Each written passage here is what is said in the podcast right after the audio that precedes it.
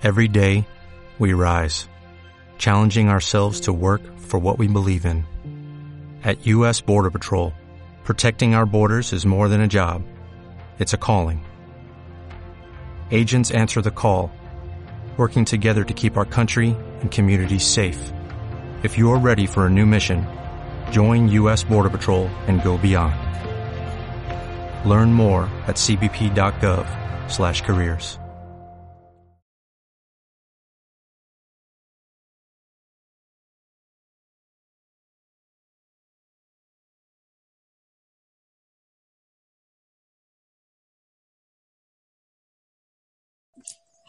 Molt bé. L'Alicia, la otra Alicia diu que no li funciona el vídeo, però que ens se sent bé. Perfecte. Molt pues gracias al, al, grupo por darme esta oportunidad de compartir con vosotros esta la poca enseñanza o la poca, el poco conocimiento que tengo de una cosa tan importante como son los rayos. Muy bien, pues gracias de nuevo. Y vamos a empezar con este rayo con el séptimo rayo de Happy. Muy bien. Yo estoy segura de que todo el grupo conoce ya lo que son los rayos, pero de todas maneras vamos a hacer un, un, una pasada rápida para saber qué son los rayos, ¿no? Uno se pregunta qué son en realidad los rayos, ¿no? Los rayos son corrientes de energía que vienen del cosmos, se generan en algún punto del cosmos y cuando inciden en nuestro planeta pasa un poquito como lo que ocurre cuando la luz blanca pasa o atraviesa un prisma que se diferencia en el prisma, el, rayo de luz blanca se diferencia en siete colores, los rayos cósmicos se diferencian también cada uno en siete colores. Entonces, ¿cómo llegan a nosotros? Estos rayos llegan a nosotros a través de las estrellas de la Osa Mayor.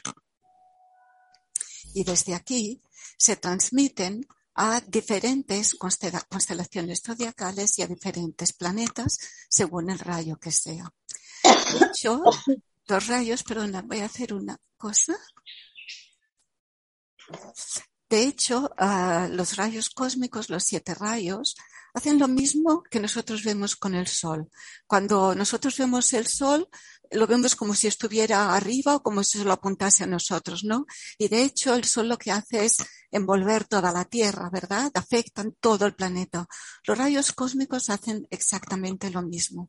Es decir, que como envuelven a todo nuestro planeta, nos afectan en, en, todo, en todo el contexto.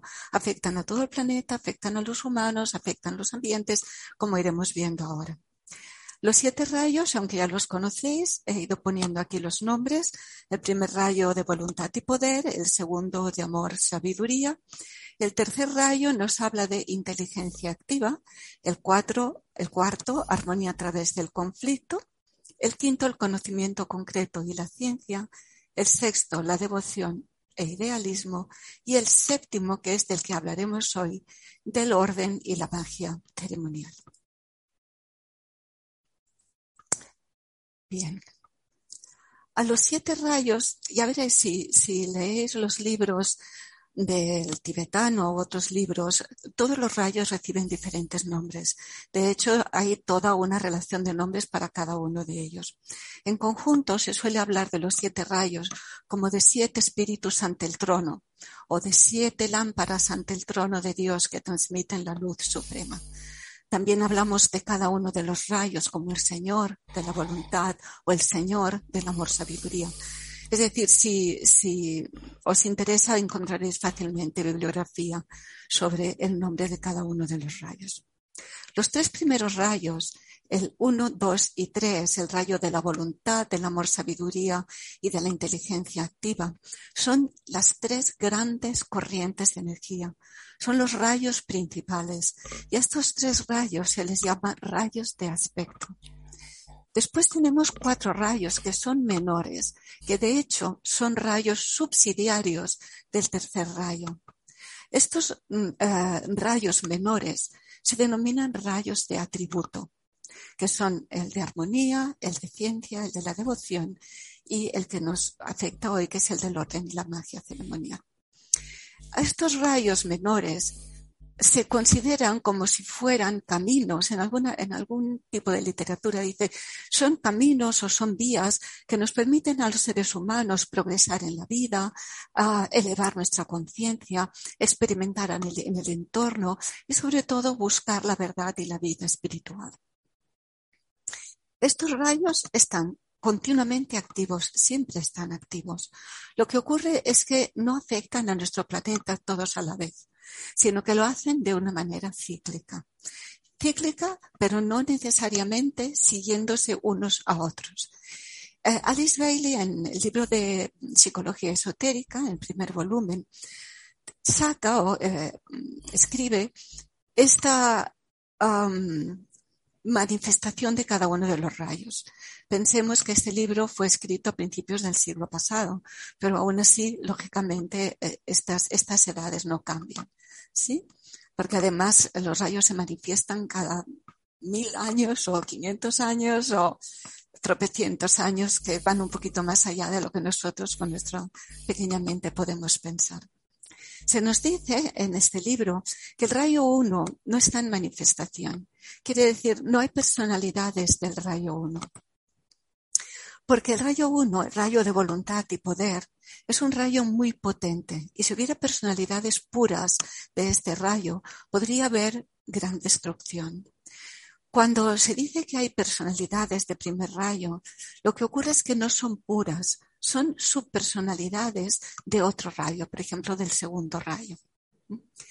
Los que sí están en manifestación y que nos están afectando ahora a todos nosotros son el segundo, el tercero, el quinto y el séptimo, los que he puesto aquí en negrita.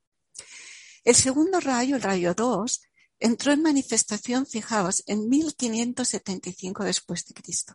Es decir, llevamos un montón de años en el cual este rayo nos está afectando como humanidad. El rayo 3 entró en manifestación incluso antes, en 1425 el rayo 5 en 1775 y el rayo 7 en 1675. El rayo 4 todavía no está activo tampoco.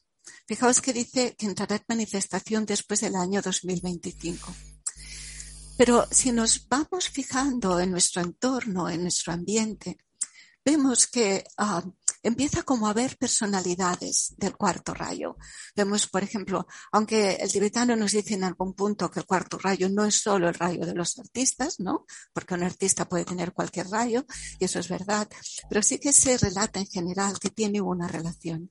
Y si vemos el arte, ah, se va como dando más importancia cada vez más. Vamos perdiendo como densidad o vamos perdiendo, como diría yo, no necesariamente oscuridad, pero yo digo densidad cuando no existe belleza o cuando no existe el arte. Y esto parece que se va subsanando. El rayo sexto, el rayo de devoción e idealismo, ya ha empezado a salir de manifestación. Fijaos que dice que empezó a marchar en el año 1625, pero todavía hay muchos eos del, del sexto rayo. Lo que ocurre también es que cuando un rayo ya está desapareciendo y está entrando otro, hay como una etapa de conflicto, hay como un solapamiento. Del rayo sexto hemos visto que al estar ya al final de su etapa en manifestación, vemos que la manera como se ha manifestado en nuestro planeta es a través de la parte más extrema de este rayo, que es el fanatismo. Porque la devoción y el ideal, que son las partes positivas, si queremos decirle así, del sexto rayo, em, tuvo su auge, ¿verdad? Y empezó a disminuir. Y cuando ha llegado ya a esta fase más fanática es cuando hemos tenido los problemas con, con ISIS, ¿verdad? Cuando ha habido este terrorismo tan importante por el fanatismo religioso o cuando hay este fanatismo del ideal, como está ocurriendo, por ejemplo, ahora en la guerra de Rusia, ¿no? Hay este ideal de que mi país es el máximo y tiene que ser el mejor. Y este idealismo llegado a este extremo, entonces es el que provoca conflicto. Vemos entonces que el rayo 6 y el rayo 7 continúan estando activos en nuestro planeta. El séptimo rayo porque está en manifestación y está creciendo y el sexto rayo porque está desapareciendo. Se nos dice también que cuando un rayo entra y otro sale, no suele ser correlativo. Es decir, vemos aquí, por ejemplo, que, uh, yo qué sé, uh, déjame ver el rayo quinto. Bueno, cuando un rayo sale, no necesariamente entra el rayo siguiente. Esto, por eso esto ahora es una excepción, que salga el rayo 6 y entre el rayo 7. ¿Sí? Cuando un rayo se va, se dice que cuando marcha de manifestación es como si el tiempo que ha estado hubiera estado preparando el camino para el rayo siguiente. ¿Mm? Hubiera estado preparando las cosas. Claro, ahora al ser seguidos el rayo sexto y el rayo séptimo, entonces vemos que he puesto aquí solamente unas cuantas de las cosas que, de nuevo, en el, libro Psicología Esotérica se nos dice que el rayo 6 ha preparado y el séptimo rayo está a realizar. Se nos dice, por ejemplo, que el sexto rayo fomentó la visión, la visión del plan, la visión espiritual, y que el séptimo rayo, que es un rayo de materialización, que tiene que ver con la materia, que tiene que ver con el plano físico, materializará aquello que el sexto rayo visualizó. Durante todo el tiempo que ha estado el sexto rayo, se produjo, dice, produjo el místico. Hemos visto los grandes místicos de toda, de, nuestra era o de lo que nosotros conocemos, ¿verdad? De la era cristiana. Místicos que nosotros conocemos como muy cercanos, San Juan de la Cruz, Santa Teresa de Jesús, pero de muchos otros países también. Místicos cuyo movimiento o lo que les movía era la fe, esa, esa fe en algo superior. Pero el séptimo rayo Dice, no traerá místicos, traerá el mago. ¿Qué quiere decir traerá el mago o desarrollará el mago? El mago trabaja desde la ciencia, trabaja manifestando que no tanto por la fe o por la creencia, sino por la objetividad, por lo que se ve, por la ciencia, por lo trabajado, por lo experimentado. Después hablaremos un poquito del mago. perdón, el sexto rayo condujo a la separación, al nacionalismo y al sectarismo, mientras que el séptimo rayo, en lugar de quedarse aquí, lo que va a hacer es una fusión, creará fusión y creará síntesis. No habrá eh, sectas diferentes, cada uno con su, con su propio problema, con su propio dogma, con su propia fe sino que uh, poco a poco todos ellos se irán uniendo.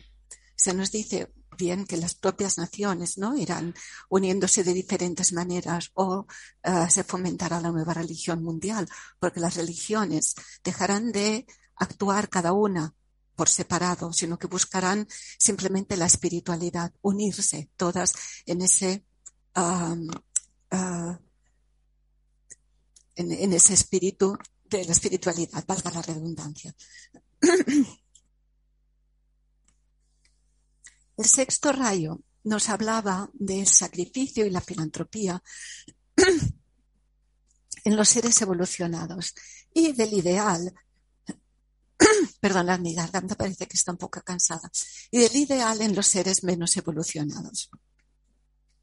Pero de alguna manera, tanto el sacrificio como el ideal eran cuestiones individualistas. El sacrificio llegaba a su máximo, ¿no? Con la crucifixión de la persona. El sacrificio era individual. Mientras que el séptimo rayo introduce el concepto de grupo. Será el sacrificio y será el servicio, pero siempre como grupo en el sexto rayo, en la época del sexto rayo, ya había grupos de discípulos, pero estos grupos de discípulos eran personas que se reunían incluso físicamente, en los cuales existían reacciones de la personalidad. No había un objetivo común, tenían un ideal, se juntaban y entonces, ¿qué? Salían las personalidades, no había una armonía, no había unanimidad y el grupo muchas veces se acababa, se acababa disolviendo. Mientras que el séptimo rayo nos dice, un grupo es un grupo de personas, de iniciados, de discípulos, de lo que sea, todos trabajando al unísono, todos con el mismo objetivo. Las personalidades se dejan aparte, se trabaja desde el alma. Volvemos a estar aquí con los grupos de individuos reunidos, con el espíritu individualista, mientras que el séptimo rayo introduce, como hemos comentado, se fomenta el espíritu grupal. Y aquí es importante comentar que la base de este espíritu grupal es el ritmo, el objetivo y el ritual del grupo, porque hablaremos de ello ahora después. En las religiones ya hemos hablado, grandes religiones idealistas, idealistas, mientras que el séptimo rayo nos habla de una futura síntesis religiosa. También durante el tiempo, durante la etapa del sexto rayo, uh, se fue aumentando la creencia en el alma, quizá de una forma muy religiosa, ¿no? Como si el alma fuera una cosa aparte nuestra, algo que, bueno, que era más de, de personas más avanzadas o de sacerdotes o lo que fuera. Mientras que el séptimo rayo nos habla de que más que una creencia en el alma nos dirá, conoceremos el alma. ¿Sí? Hay muchas más uh, cosas que el sexto rayo estuvo preparando, que se vivieron y que el séptimo rayo materializara. Pero me parecía que con estas teníamos suficiente para ver cuál, es la, la evolución. Ah, he puesto aquí una cita que me parecía bonita, que la energía del séptimo rayo es la energía que se necesita para extraer orden del caos y reemplazar el desorden con el ritmo. Esa energía que traerá el nuevo orden mundial que todos los hombres esperan. El séptimo rayo, fijaos, aquí hemos puesto rayo de la ley y el orden, rayo de la magia ceremonial. Lo podemos llamar, como os decía antes, de diferentes maneras, pero tiene que ver con la ley, tiene que ver con el orden, tiene que ver con el ritual y tiene que ver con la ceremonia y con la magia. La función básica del séptimo rayo es unir espíritu y materia. Esta es su función básica. La idea es, tengo que crear una forma que a través de ella pueda manifestarse y pueda expresarse uh, la energía divina, la gloria de Dios. Esto lo hace el séptimo rayo a través, como hemos dicho, del ritual, del orden, del ceremonial. Suena como extraño. A veces cuando hablamos del ritual, siempre nos imaginamos más las cuestiones, pues eso, de la iglesia, de los magos, ¿no? Fijaos, cuando nosotros nos levantamos cada día temprano y queremos meditar, ¿verdad? Y lo hacemos un día, otro día, otro día, nosotros decimos, tengo una disciplina, ¿sí? Yo me disciplino y me levanto cada día a la misma hora y medito, hago el mismo, uh, medito de la misma manera, me pongo en la misma postura, enciendo mi vela. Esto es un ritual. Y el hacerlo diario, diario, esto es un ritmo.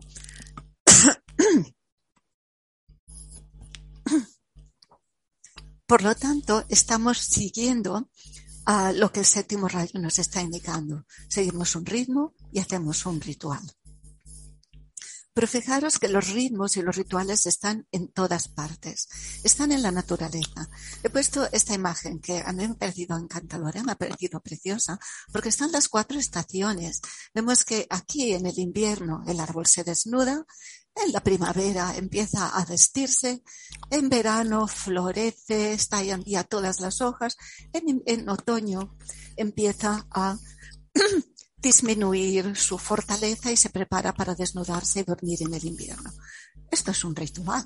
El árbol lo hace, sigue su ritmo y periódicamente se viste, se desnuda, etcétera, etcétera.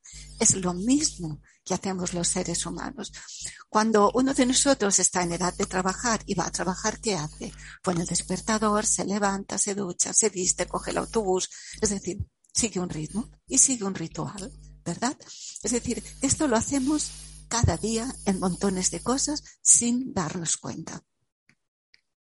Y de forma individual. Pero también cuando lo hacemos de forma grupal, ocurre lo mismo. Cuando nos reunimos, por ejemplo, las personas más religiosas van a misa, es un ritual. O cuando nosotros nos reunimos en la meditación online con la luna llena o con la luna nueva, es un ritual. Cuando los masones hacen sus rituales. Pero también, fijaos, los empresarios y los artistas también tienen sus rituales, ¿verdad? Porque el empresario lo que hace, llega a su despacho, deja su cartera, coge su teléfono, lo que sea, cada uno tiene su ritual. El artista que hace, va su camerino, se viste, se cambia. Es decir, que miremos el ámbito de la vida, que miremos, la mayoría de nosotros sigue un ritmo y sigue un ritual. Y esto nos permite mantener el orden, porque si no mantenemos el orden, nuestra vida se convierte en un caos. Este ritual o ceremonia grupal es cuando todos los individuos del grupo hacen una actividad simultánea y tienen el mismo objetivo y siguen el mismo ritual. Otro ejemplo que he puesto aquí son las fases de la luna. La luna sigue su ritmo, ¿no? Haciendo cada, cada 28 días, ella va cambiando, crece, tal, tal, llena, disminuye y sigue su propio ritmo. Todo en el universo sigue su propio ritmo. Nosotros como individuos, como parte de la humanidad, lógicamente tenemos un efecto del séptimo rayo. Pero, fijaos, no tenemos un solo rayo, no nos afecta un solo rayo, nos afectan cinco rayos, que pueden ser el mismo. Es muy difícil que el mismo rayo afecte de cinco maneras diferentes, o pueden ser varios, que es lo más frecuente. Pero estos cinco rayos que nos afectan son el rayo del alma, el rayo de la personalidad, el rayo mental, el emocional y el físico. Por lo tanto, vale la pena que cada uno de nosotros estudie esos, esas cinco partes de la cual se compone. ¿Qué rayo afecta mi cuerpo físico? ¿Cómo me comporto? ¿Qué acciones hago? ¿Cómo me visto? ¿Cómo me expreso? O mi cuerpo emocional. Ah, cómo me siento, qué hago cuando me siento así o así, o cómo pienso, ¿verdad? Todos estos rayos podemos descubrirlos y esto nos ayudará también a dirigir nuestra vida. Vamos a ver cómo afectaría el séptimo rayo a alguno de nosotros de forma global. ¿sí? Ah, la, la, cualidad característica del séptimo rayo la podemos denominar como poder. Fijaos que la palabra poder la hemos utilizado en el primer rayo. Decimos el primer rayo es el rayo de voluntad y poder. Porque el séptimo rayo y el primer rayo están muy unidos. si estáis familiarizados con, los chakras, ¿no? Desde el punto de vista hinduista, el, primer chakra que está abajo y el séptimo chakra que está arriba, se nos dice que también están relacionados. Es la ley de correspondencia también. Entonces, ¿cuál es el poder que tienen eh, o que nos afecta o que podemos tener con el séptimo rayo? El poder de crear orden. Decíamos antes que el séptimo rayo puede crear orden a partir del caos. Una persona del séptimo rayo no permite el caos en su vida. Necesita tener un orden, necesita seguir una manera ordenada para controlar cada parte de su vida. ¿Y por qué este crear orden.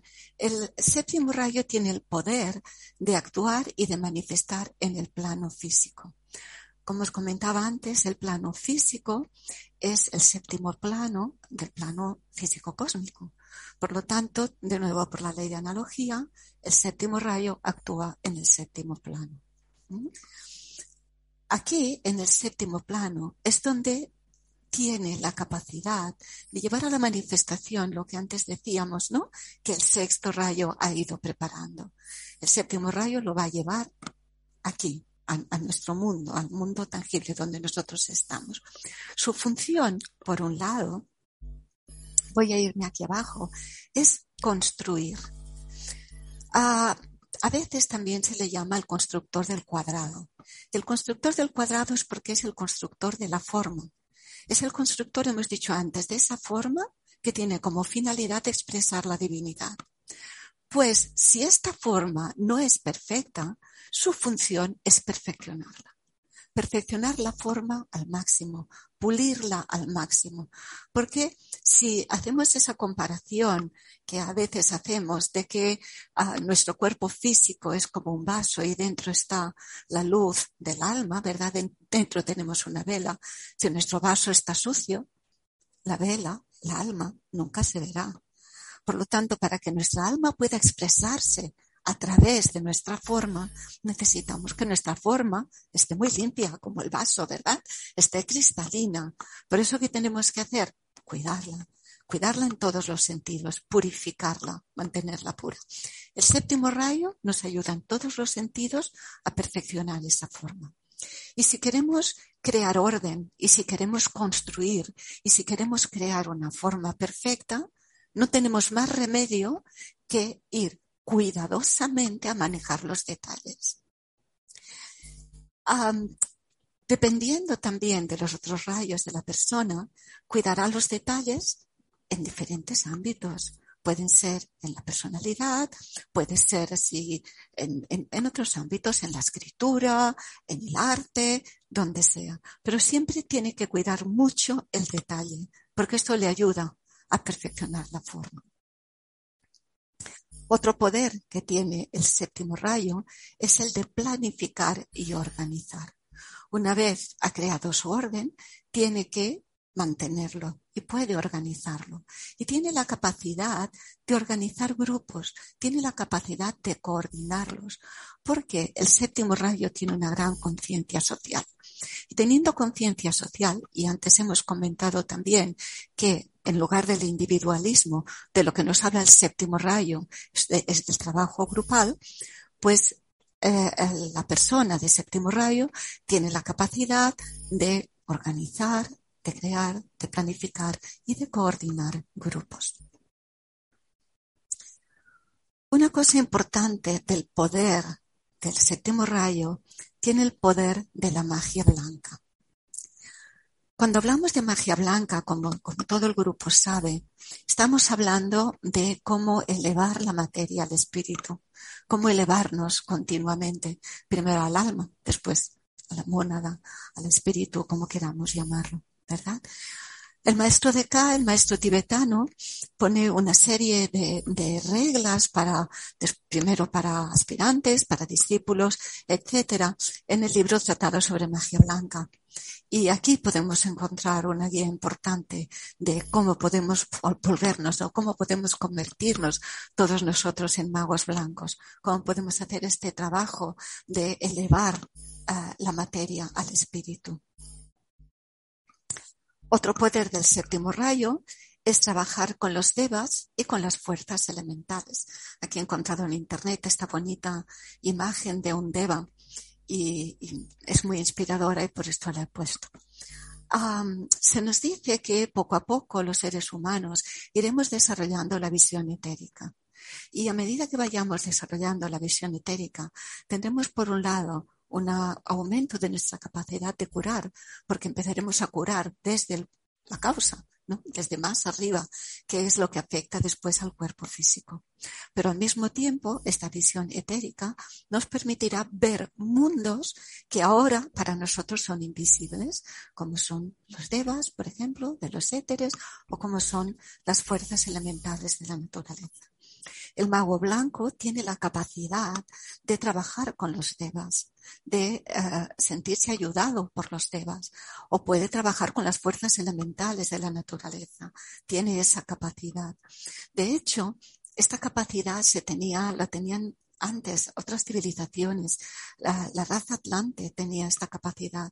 Lo que pasa es que la utilizó fatal y al utilizarla tan mal los devas se pusieron en contra de los seres humanos. Y muchas veces se habla de los elementales como que no quieren saber nada de los humanos. Pero el mago blanco, al contrario, lo que hace es ah, actuar en conjunto, en, orden, en, al unísono con estas fuerzas. otro de los poderes del séptimo rayo dice comprender e implementar la ley.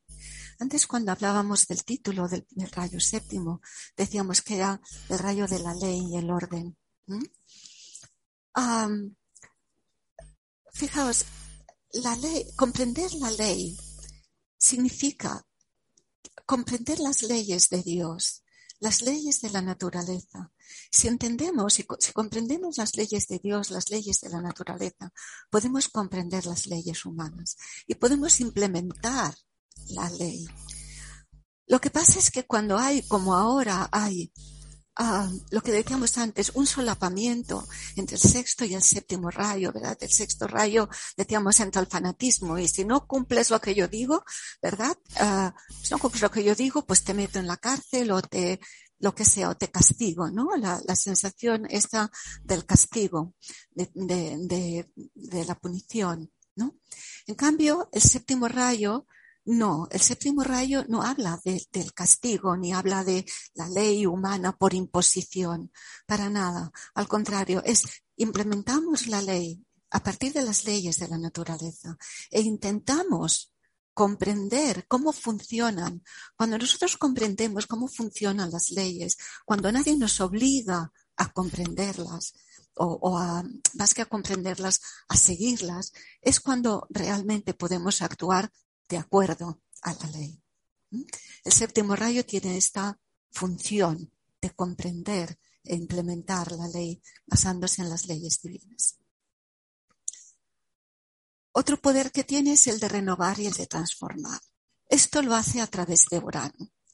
Urano, como veremos más tarde, transforma todo. Urano quiere que el mundo sea perfecto. Y si no es perfecto, lo rompo. Si esto no me gusta, si esto es feo, lo rompo. Y esta es su función. Veremos más tarde, hablaremos de, de, Urano. También al séptimo rayo se dice que es un rayo de síntesis.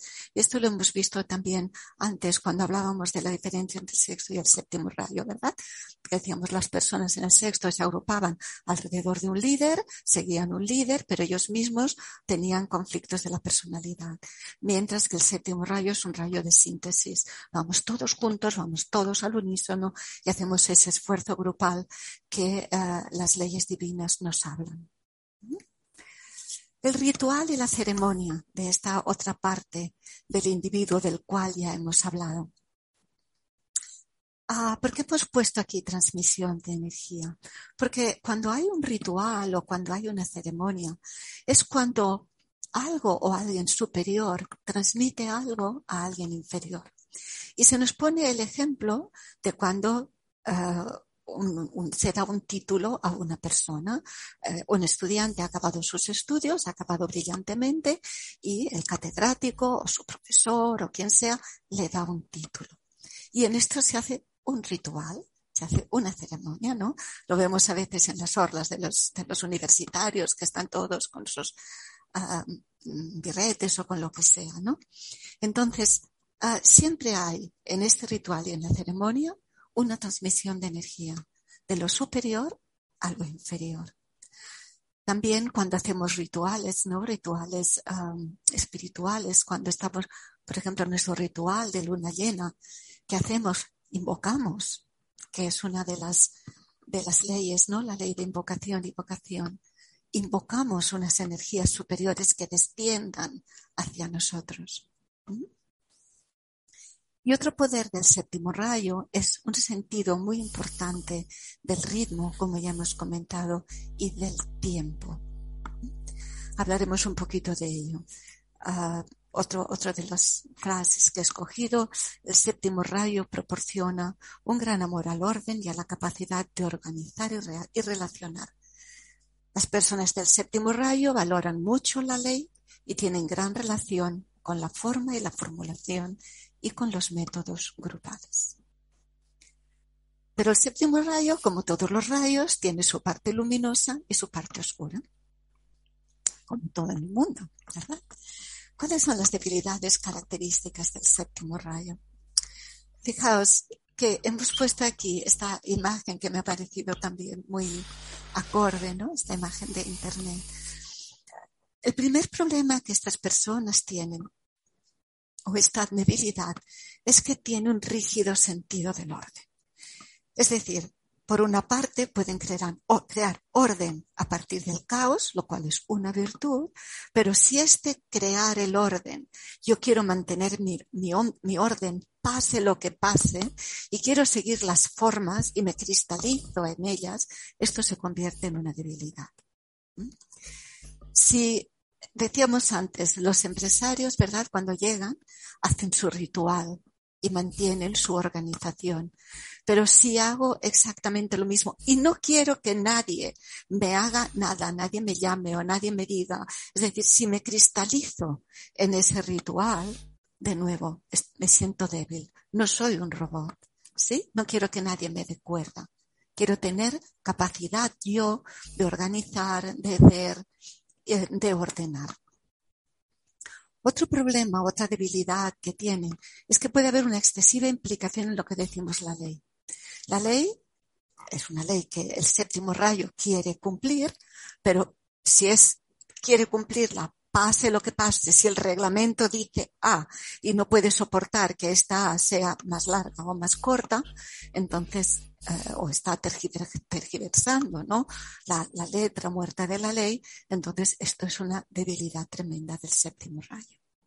El que sus rutinas sean rígidas, el que esta rutina que, que sigue que nadie me moleste porque mm, no quiero salir de, de, mi rutina, ¿no? O que yo tengo este hábito de hacer cada día tal cosa tal hora y aunque pase lo que pase, aunque alguien me necesite, no voy a hacerlo. Todo esto son las debilidades, el que sean excesivamente estructurados, que no, en este caso no hay espontaneidad para nada, sino que se basan únicamente en lo que han planificado o en su estructura. El que sigan un ritual que no tenga sentido. Es decir, a veces, fijaos, en los rituales, sobre todo los rituales más espirituales, o así, por ejemplo, el canto de mantras, ¿no? El canto de mantras es un ritual que muchas personas seguimos. Pero hay personas que, mm, no digo, no digo que nadie lo haga, ¿eh? quiero decir que, que, pasa que hay personas que cantan los mantras, pues como el que canta una canción de la radio, sin seguir, sin estar presentes, sin ser conscientes. Entonces, esto sería un ritualismo sin sentido. Lo mismo una ceremoniosidad pomposa. ¿no? El, el, y esto también lo vemos en, el, en nuestro mundo, en, en, determinados ambientes, ¿no? Que hay unos tronos y unos, y unos condecoraciones y una serie de cosas que esto no tiene mucho sentido, que no sería en absoluto necesario. Volvemos al materialismo, a la intolerancia al cambio de patrones, a la carencia de originalidad, que hemos dicho aquí lo mismo, el conformismo, el mantenerse en su statu quo uh, sin, querer, avanzar, sin tener tampoco esta necesidad de evolucionar o de avanzar.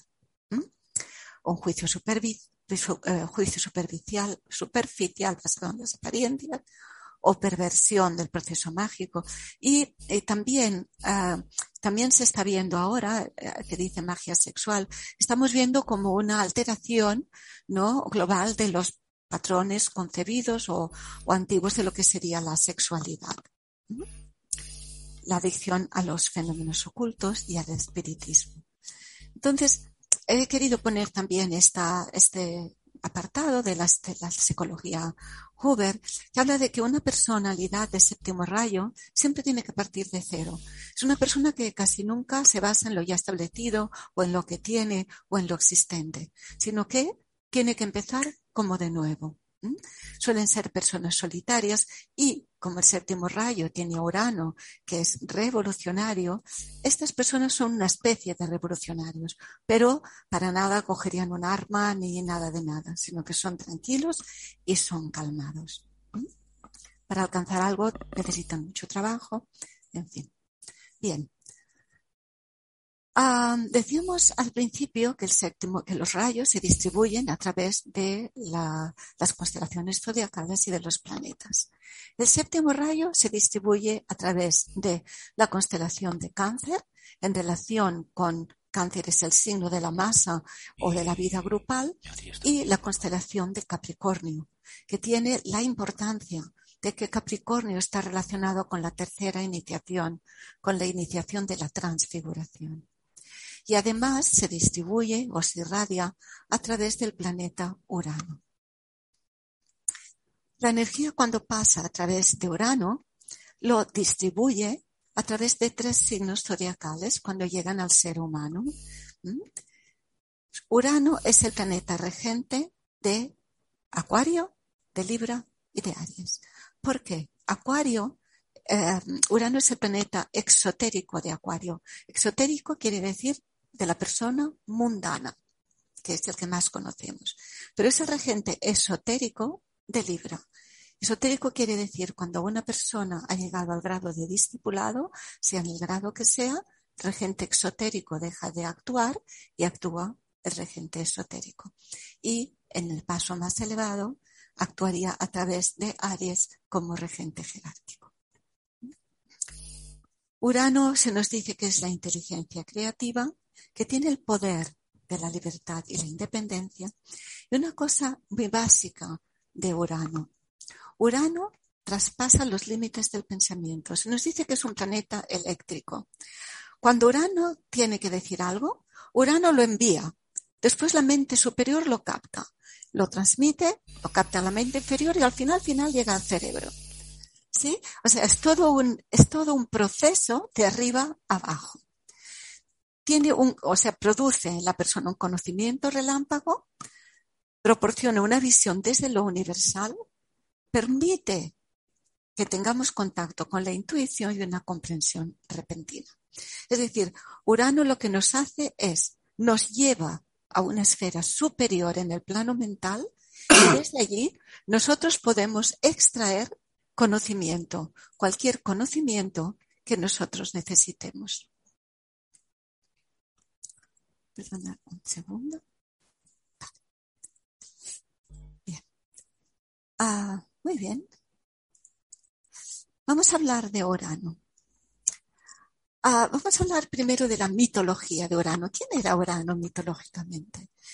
Urano era un dios, a veces se dice que Urano es la bóveda celeste, ¿verdad? Ah, que se casó con Gea, se casó con la Tierra. Y al casarse con la Tierra, lógicamente tenían hijos. Pero estos hijos eran muy feos. Y Urano, que solamente quería que todo fuera muy bello, cogía a los hijos y los volvía otra vez al Hades, los volvía al vientre de Gea. Y cada vez que tenía hijos hacía esto, ¿no? Ah, del vientre de Gea salieron los titanes y salieron diferentes formas que a Urano no le gustaban nada. Un día Gea se cansó. Se cansó de que todos los hijos que tenía Urano los devolvía al Hades, ¿no? En lugar de dejarlos vivir y decidió que tenía que matar a Urano, tenía que acabar con Urano, y lo propuso a sus hijos. Pero algunos de los hijos no quisieron y el único que quiso hacerlo fue Cronos, el tiempo, fue Saturno. Y entonces Gea le proporcionó una hoz de piedra y lo que hizo Cronos, lo que hizo Saturno fue cortar los genitales de su padre, lo, castró para que no tuviera más hijos. Tiró los genitales al, mar y de allí, de los genitales salió Venus, por un lado, y por otro lado eh, salieron, ahora no me sale el nombre, pero ah, es una especie como de malos espíritus, por decirlo de alguna manera. Salió el bien y salió el mal. Pero como vemos, Urano fue castrado por su hijo. ¿eh? ¿Por qué? Porque quería la belleza, quería ese perfeccionismo tremendo en todo lo que era ah, el planeta, el mundo. Vamos ahora al planeta Urano como tal. El planeta Urano fue descubierto en 1781 y se asocia a todas las revoluciones porque Urano se ocupó, como Urano quiere lo mejor para el planeta y quiere que todo sea bello y quiere que todo se renueve. En aquella época había unos modelos sociales que no eran nada de válidos para la humanidad. Unos modelos sociales en el rico y el pobre. ¿Eh? en, el, en el, uh, los reyes y en todas las cortes y los miserables. Esto llevó uh, que en 1789 Uh, creo recordar que en 1789 se produjo la Revolución Francesa. Por eso se asocia a Urano a las revoluciones. Todo lo que está establecido, lo que ya no sirve, Urano lo rompe y lo cambia. Entonces, en esa Revolución Francesa todos sabemos la, la tríada libertad, igualdad, fraternidad porque se quería que acabase ese orden establecido de las monarquías, los ricos, las cortes y la miseria más extrema en el centro. También hubo la Revolución Americana, se empezaron a abolir normas caducas, normas que ya no servían, como por ejemplo la esclavitud. Se empezaron a establecer de alguna manera uh, unos sindicatos, como diríamos ahora, y también uh, esta lucha de que eh, un hombre, un voto, de que no había a clases sociales. A un nivel social también se produjo la revolución industrial. La gente del, campo, la, gente rural, se fue trasladando a la ciudad a trabajar en las fábricas y se empezó a hacer todo un cambio en lo que sería la repartición de la riqueza. Ya no había el más rico y el más pobre, sino que el trabajo dentro de las ciudades produjo lo que se llamaba las clases medias, las clases medias urbanas, que como se nos dice ahora están empezando a desaparecer otra vez, ¿no? Es como si el péndulo fuera de un lado a otro. Entonces, eh, todo lo que es eh, uraniano afecta a las masas y es fácil, ¿no? De estandarizar y es fácil también de regular. ¿Qué nos trae urano? Independencia, originalidad, innovación, necesidad de libertad, de libertad. Pero para poder llegar aquí necesitamos eliminar el miedo y eliminar la necesidad de seguridad. Saturno, como nos dice aquí, es el que siempre nos dice, cuidado, no hagas esto, ¿eh? No des un paso sin tener muy seguro el otro pie, porque te puede pasar esto, te puede pasar lo otro, ¿no? Saturnino es la madre que va con el niño, no cojas el vaso que se te puede romper, ¿no? Siempre busca la seguridad. Y con Urano la seguridad no existe. La seguridad está en la inseguridad. Y este efecto uraniano lo estamos viendo ahora.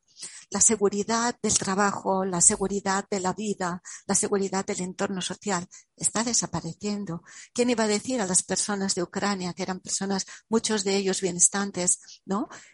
Que de la noche a la mañana tendrían que emigrar sin tener nada, abandonar todo lo suyo, ¿no? Urano dice, no hay seguridad, ¿no? O los jóvenes actualmente, aquella seguridad de las personas más mayores, yo busco un trabajo que me sirva para toda la vida. Esto ahora ya no existe. Por lo tanto, una necesidad que Urano nos plantea en la época que estamos viviendo de, la era acuariana regida por el séptimo rayo es olvidemos el miedo. Tenemos que levantar esa capa ¿no? de, de la atmósfera para poder ver el universo entero. Esto lo hace Urano cuando nosotros no queremos uh, o, o, tenemos ese miedo y no queremos avanzar, nos queremos quedar en nuestra zona de confort, Urano dice, vale, pues si no lo haces tú, lo hago yo. Y entonces nos pone una situación inesperada, nos trae un tsunami, nos trae una guerra, nos echan del trabajo, se destruye nuestra casa, lo que sea, y nos pone en ese punto de tensión que es lo que necesitamos para elevar nuestro nivel de conciencia. Porque mientras estemos en nuestra zona de confort y no queramos abandonarla y no queramos tener una crisis, nunca evolucionaremos, ¿no? Se nos dice que los seres humanos evolucionamos a través de las crisis. Um, Urano nos conecta con el conocimiento global o conocimiento universal. Eh, este conocimiento global es lo que nos permite a los humanos también tener acceso a esta información que no es mía nada más, ¿no? Sino que es de todo el universo y que es a través de la intuición que yo puedo llegar allí. ¿Mm? Lo de la seguridad ya lo hemos visto y que está abierto al desconocido también. Cuando nosotros tenemos una personalidad de séptimo rayo, a nivel físico siempre tenemos la necesidad de mejorar la vida.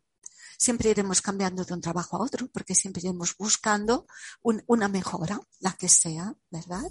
Y en esto nos ayuda mucho también la tecnología que después hablaremos. A nivel emocional, ¿cómo afectaría el séptimo rayo a nivel emocional? Pues seríamos, entre comillas, revolucionarios. Urano cuando nosotros estamos sintiendo a Urano a nivel emocional, lo sentimos como una sensación de intranquilidad, una sensación de nerviosismo, de algo va a pasar y no sé exactamente qué. Estoy bien en el trabajo o estoy bien aquí, pero algo va a pasar yo no sé qué, pero no, no estoy bien, ¿no? Uno empieza a tener la necesidad del cambio, la necesidad de romper barreras, la necesidad de abandonar relaciones si es que una relación no le satisface, la necesidad de cambiar de trabajo, lo que sea. Siempre va a tener esa necesidad de traspasar unos límites establecidos en su vida. Y a nivel mental, Urano nos proporciona ideas originales, ¿no? Es la idea, las ideas originales en, en este ámbito de Urano, se nos dice que traspasamos los límites de la, mente concreta, llegamos al ámbito transpersonal. Traspasamos el límite de la personalidad y nos vamos más allá de, de, la personalidad. Fijaos, si nos fijamos en nuestro sistema solar, el último planeta que, eh, que, podríamos ver, entre comillas, es Saturno. Eran los siete primeros planetas que el ser humano conocía. Después de Saturno, Saturno representa los límites. Y el primer planeta después de Saturno es Urano. Por lo tanto, Urano aparece cuando hemos traspasado los límites. Nos permite traspasar la limitación, el miedo que es limitante, por ejemplo. Amor al conocimiento, etc. La motivación profunda de Urano, ya la hemos visto, alcanzar un mundo perfecto. Otra cosa que me parecía importante también, que he encontrado buscando información en este libro, Urano, el alquimista de la nueva era, se nos dice que es un rayo sintetizador, eh, perdón, un planeta sintetizador, porque dice, destruye la conciencia de la personalidad que es la que entiende o la que siempre está con lo grande y lo pequeño, ¿no? Tú eres blanco y tú eres negro, yo soy rico y tú eres pobre, siempre lo grande y lo pequeño. Entonces lo que hace Urano es elevar a todo, lo sintetiza, para que todos nos veamos como almas, para que todos estemos en el mismo nivel. Lo de la intuición ya lo hemos hablado, trae la ciencia de impresión a través de los maestros, dirige a los seres humanos, que esto también ya lo hemos dicho, a la existencia etérica y a darse cuenta de que la existencia material es un mito, es una ilusión. Ah, lleva la mente del hombre del temor, de, del temor a Dios que se tenía antes al amor a Dios. Y esto lo hace a través, como también hemos comentado, de la correcta comprensión y el entendimiento científico. La opresión y la represión para Urano no tienen sentido porque es el planeta de la trascendencia, es el planeta de ser libres, de la libertad, de la independencia. No le importa para nada la opinión pública porque es mm, eh, actúa también a través, como hemos dicho, de Acuario, que es un signo de aire, se establece en sí mismo, tiene su conciencia social y le es igual lo que digan. Es el puente entre lo mundano y lo supramundano y también me parecía que valía la pena escribir esto que gobierna la radiactividad, porque se nos dice que en el futuro todos los seres seremos radiactivos. ¿Qué es lo que produce Urano en el mundo? Científicos, inventores, ocultistas, astrólogos, pero también si vamos a la parte oscura, produce revolucionarios, pero simplemente por la revolución, marginados porque nunca están contentos con lo establecido, tecnócratas porque la tecnología es lo que manda, comportamiento impulsivo porque es lo que hace Urano. ¿eh? Urano es hago esto, no sirve, cojo a los hijos y los meto otra vez en el vientre de Gea. ¿Mm? Hemos visto la, actividad de Urano, sobre todo con la tecnología. Los avances de la tecnología han sido tremendos y estamos viendo que día a día este avance es eh, enorme, ¿no? Esto es lo que nos permite a todo el grupo estar unidos, ¿no? A través simplemente de un programa de ordenador. O sea, es tan fácil como eso, cosas que antes eran imposibles. Y la capacidad o la, la potencialidad de la información, que también hemos visto que ha avanzado de, de una manera increíble, ¿no? Desde que empezábamos con las máquinas de escribir, unas teclas que nos costaban un montón de apretar, hasta ahora que simplemente vamos hablando y la máquina va escribiendo, ¿verdad? O los viajes o lo que sea.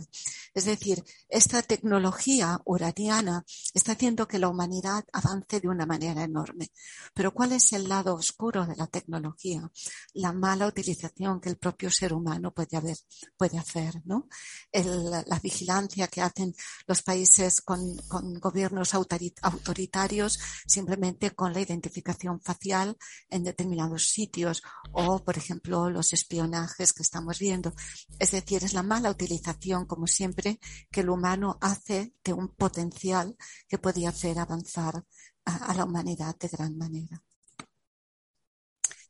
Y he querido poner aquí para para terminar, aparte de esta, de esta cita de los rayos y, y, las iniciaciones, he querido poner al mago más famoso que todos conocemos, al mago Merlín, el mago que sabía trabajar con las fuerzas de la naturaleza, que dominaba los elementos, que trabajaba con los devas, que podía invisibilizarse, que podía utilizar la translocación, estar en un sitio o en otro. Es decir, el mago Merlín, que todos conocemos a través de la historia del rey Arturo, ¿no? O de las películas, resulta que tenemos la posibilidad en el futuro de convertirnos nosotros en este tipo de mago, si seguimos la magia blanca. Y yo creo que con esto he explicado todo lo que he podido sobre el séptimo rayo y Urano. Si tenéis alguna pregunta que yo pueda contestar, o si, queréis introducir las personas que estáis más, que, estáis más metidas en esto, a lo mejor, o que conocéis ya el séptimo rayo, o que conocéis a Urano, si queréis añadir alguna cosa o hacer algún comentario, sois bienvenidos. Los, los, micrófonos están cerrados. Si el que queráis hablar, ponerlo en marcha, por favor, porque yo los he silenciado todos para que no alterara la grabación. Yo creo que ha sido muy interesante porque veo que Urano va a favor sencillamente del por qué se fundó la sociedad teosófica. No sé si fue una idea de, en fin, no, no quiero decir ningún, ninguna tontería ahora, pero simplemente decir que, que bueno, que es lo que uh, se fue, es el motivo que se fundó la sociedad.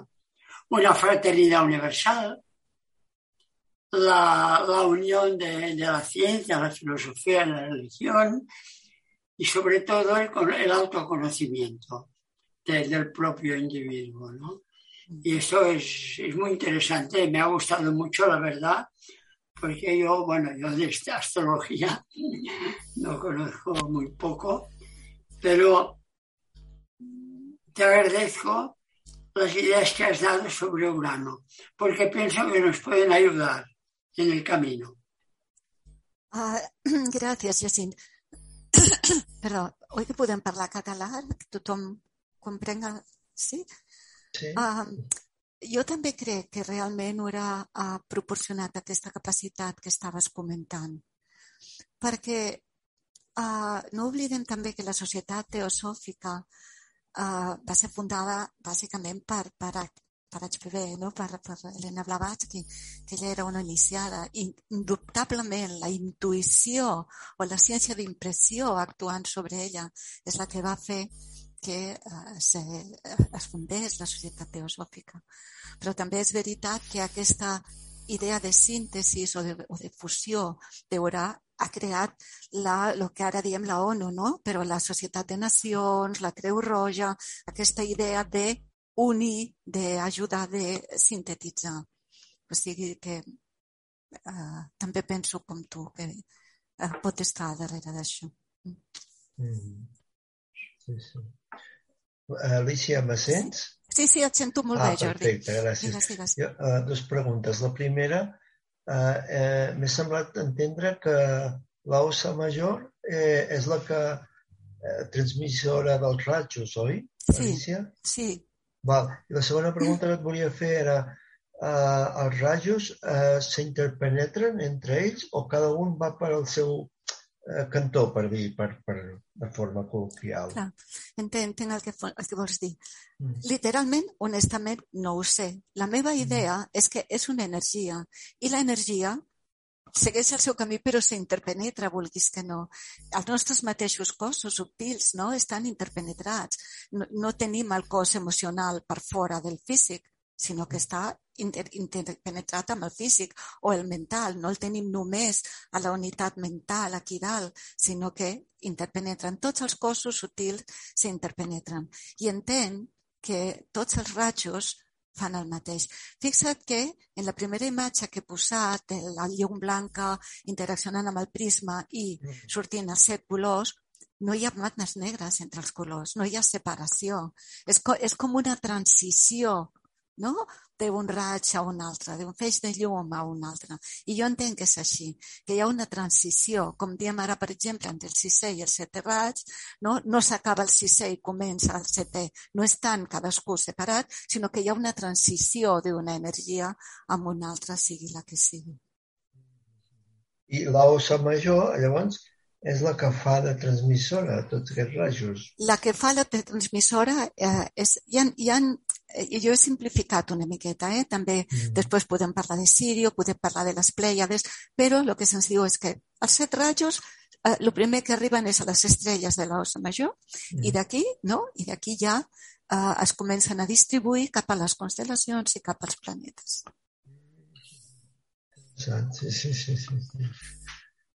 Molt, molt interessant.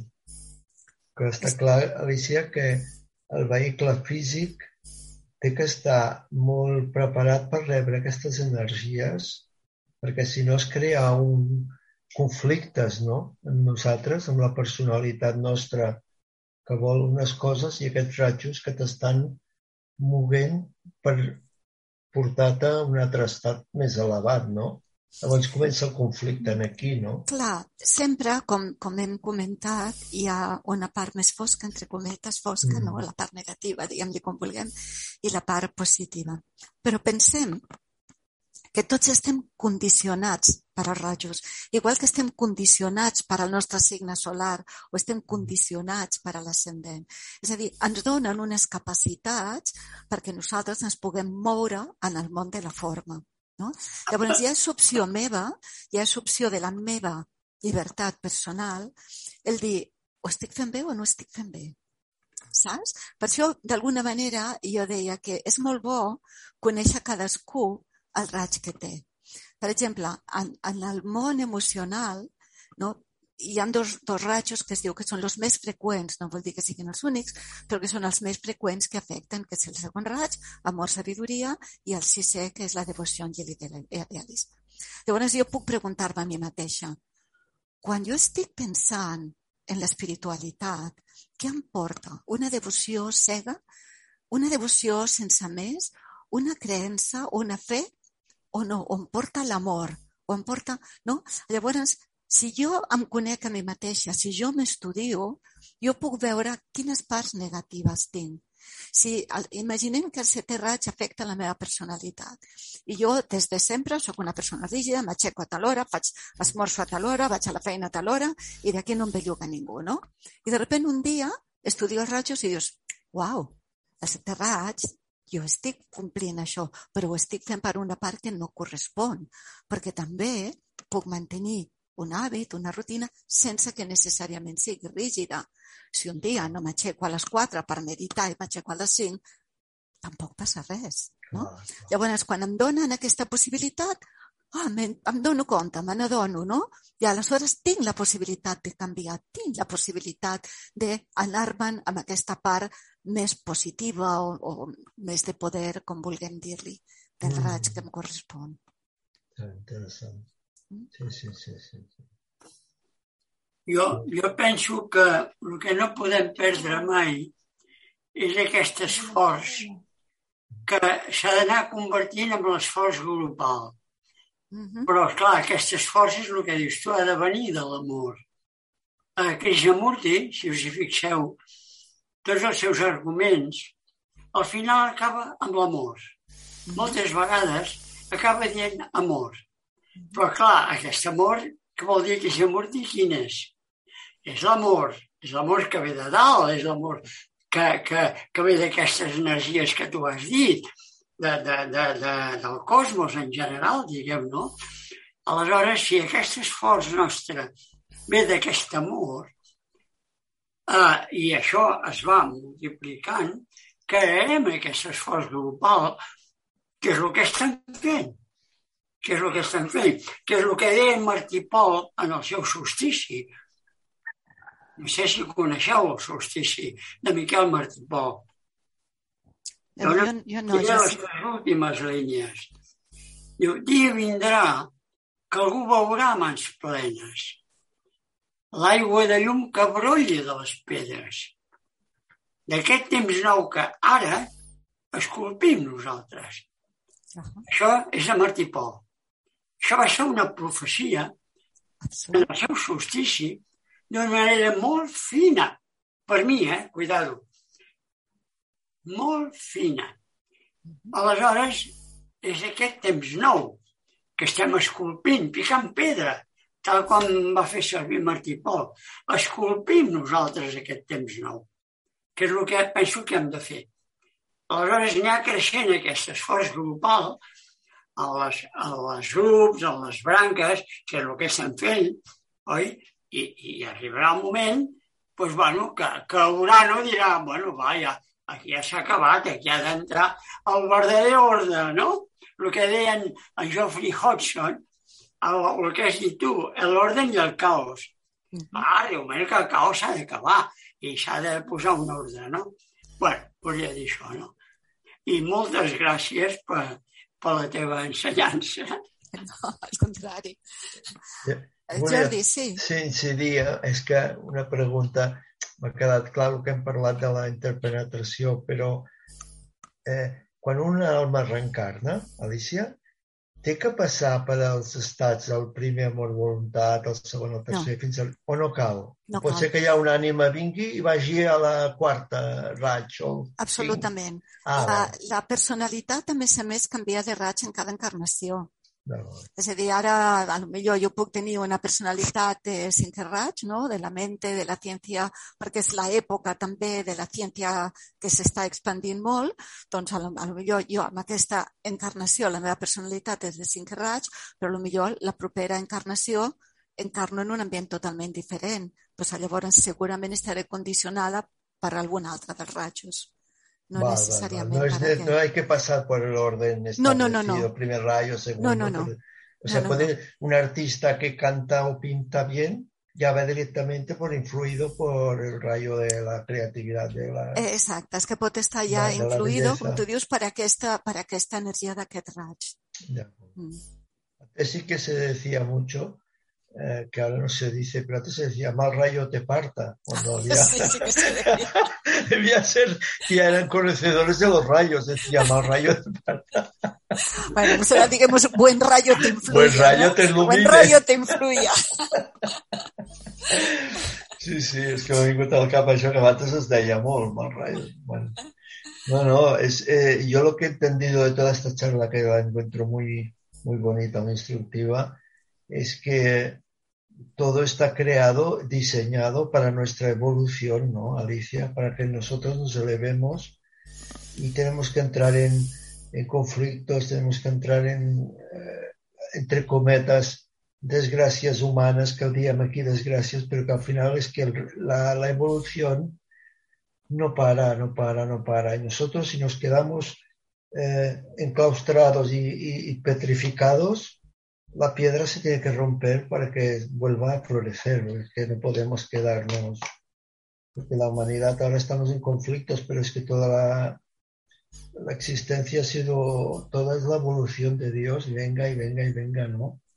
El Claro. rayo de Urano es, venga, vamos a, a, como tú has dicho, la revolución, la- pero que al final de todo no es el- que quieran destruir ni, ni el mal ni nada, es que hay que, hay que caminar para llegar a ser lo que te has dicho, el mago de, de Merlín, el mago. Sí, de hecho, la evolución no para nunca. Queramos Claro. nosotros o no Ah, queramos, exacto, ¿no? La evolución está ahí. Exacto. Lo que pasa es que depende de cada uno de nosotros. Si queremos seguir el ritmo de la evolución si queremos quedarnos parados, ¿no? Ah, Si, si queremos seguir, tenemos que hacer, es decir, tenemos que avanzar con conciencia. Ahí es donde empezamos a seguir la evolución. Y eso es potestad de cada uno de nosotros, absolutamente. ¿eh? Pero eh, es verdad que se nos dan todas las herramientas. Únicamente es que a veces no las vemos, pero las tenemos ahí. Y lo que decías de las desgracias personales o lo que está pasando en la guerra o en la miseria o en, todo lo que vemos a nuestro alrededor, en el fondo te- tenemos que pensar, aunque nos duela, aunque sintamos el dolor de otras Claro. personas, Claro. que son oportunidades que realmente, ¿verdad? Ah, están avanzando, que quizás se necesitaba eso para, para que pudieran avanzar. La, la idea de que se destruyan cosas siempre hemos pensado, ¿no? Que si queremos en un barrio antiguo, queremos hacer un edificio nuevo, tenemos que tirar a tierra todo lo que hay, no tenemos que romper. Y ahí es donde podremos crear algo nuevo.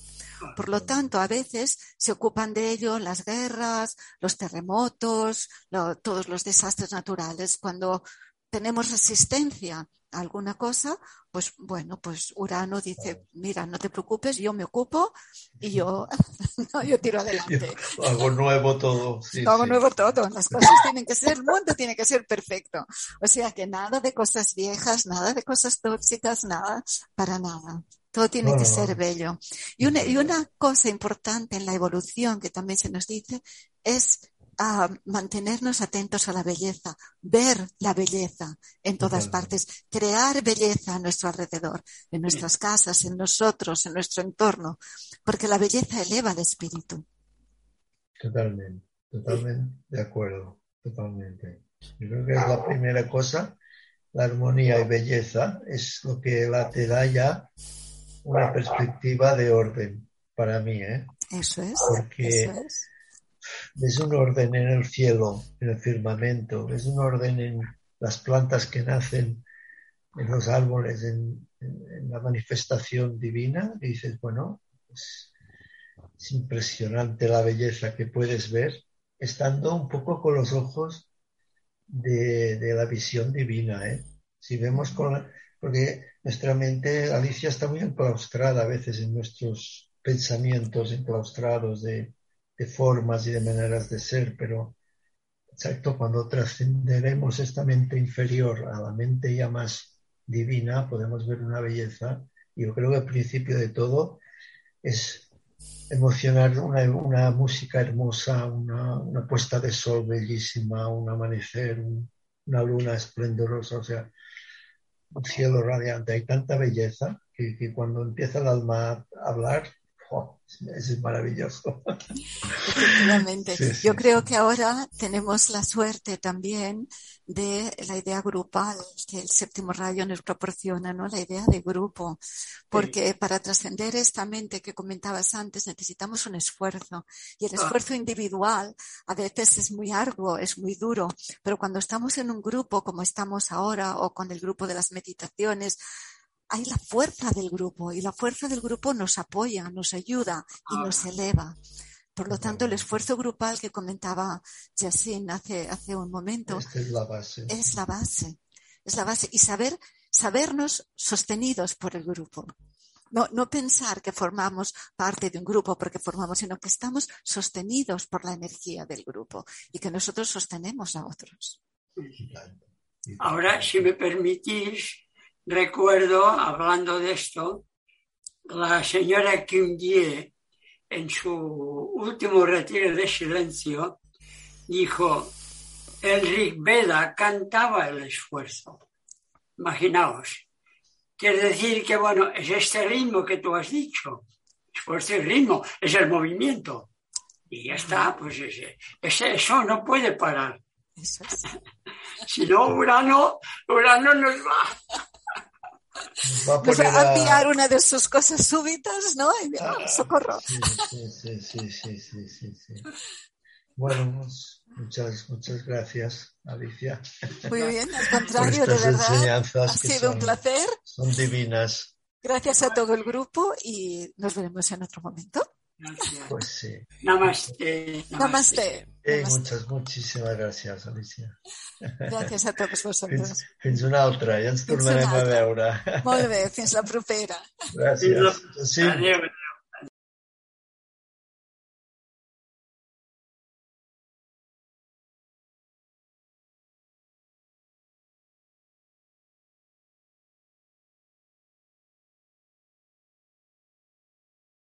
Dale más potencia a tu primavera con The Home Depot. Obtén una potencia similar a la de la gasolina para podar, recortar y soplar con el sistema OnePlus de 18 voltios de Ryobi desde solo 89 dólares. Potencia para podar un tercio de un acre con una carga. Potencia para recortar el césped que dura hasta dos horas. Y fuerza de soplado de 110 millas por hora.